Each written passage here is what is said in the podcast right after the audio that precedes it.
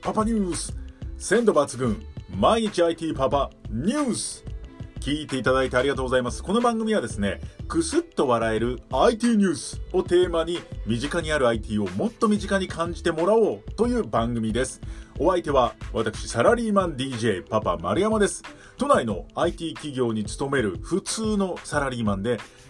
エンジニアと営業の間というプリセールスという仕事をしております。まあ、その傍らですね、この IT の業界のことのですとか、裏側とかね、IT の最新のトレンドをお届けしていきたいと思います。で私だけではなくて、娘、小学生の娘2人、ボイミとシーコもパーソナリティとして活躍中です。音声発信ファミリーとしても活躍中。ぜひそこも楽しんでいただければと思います。引き続きパパニュースよろしくお願いいたします。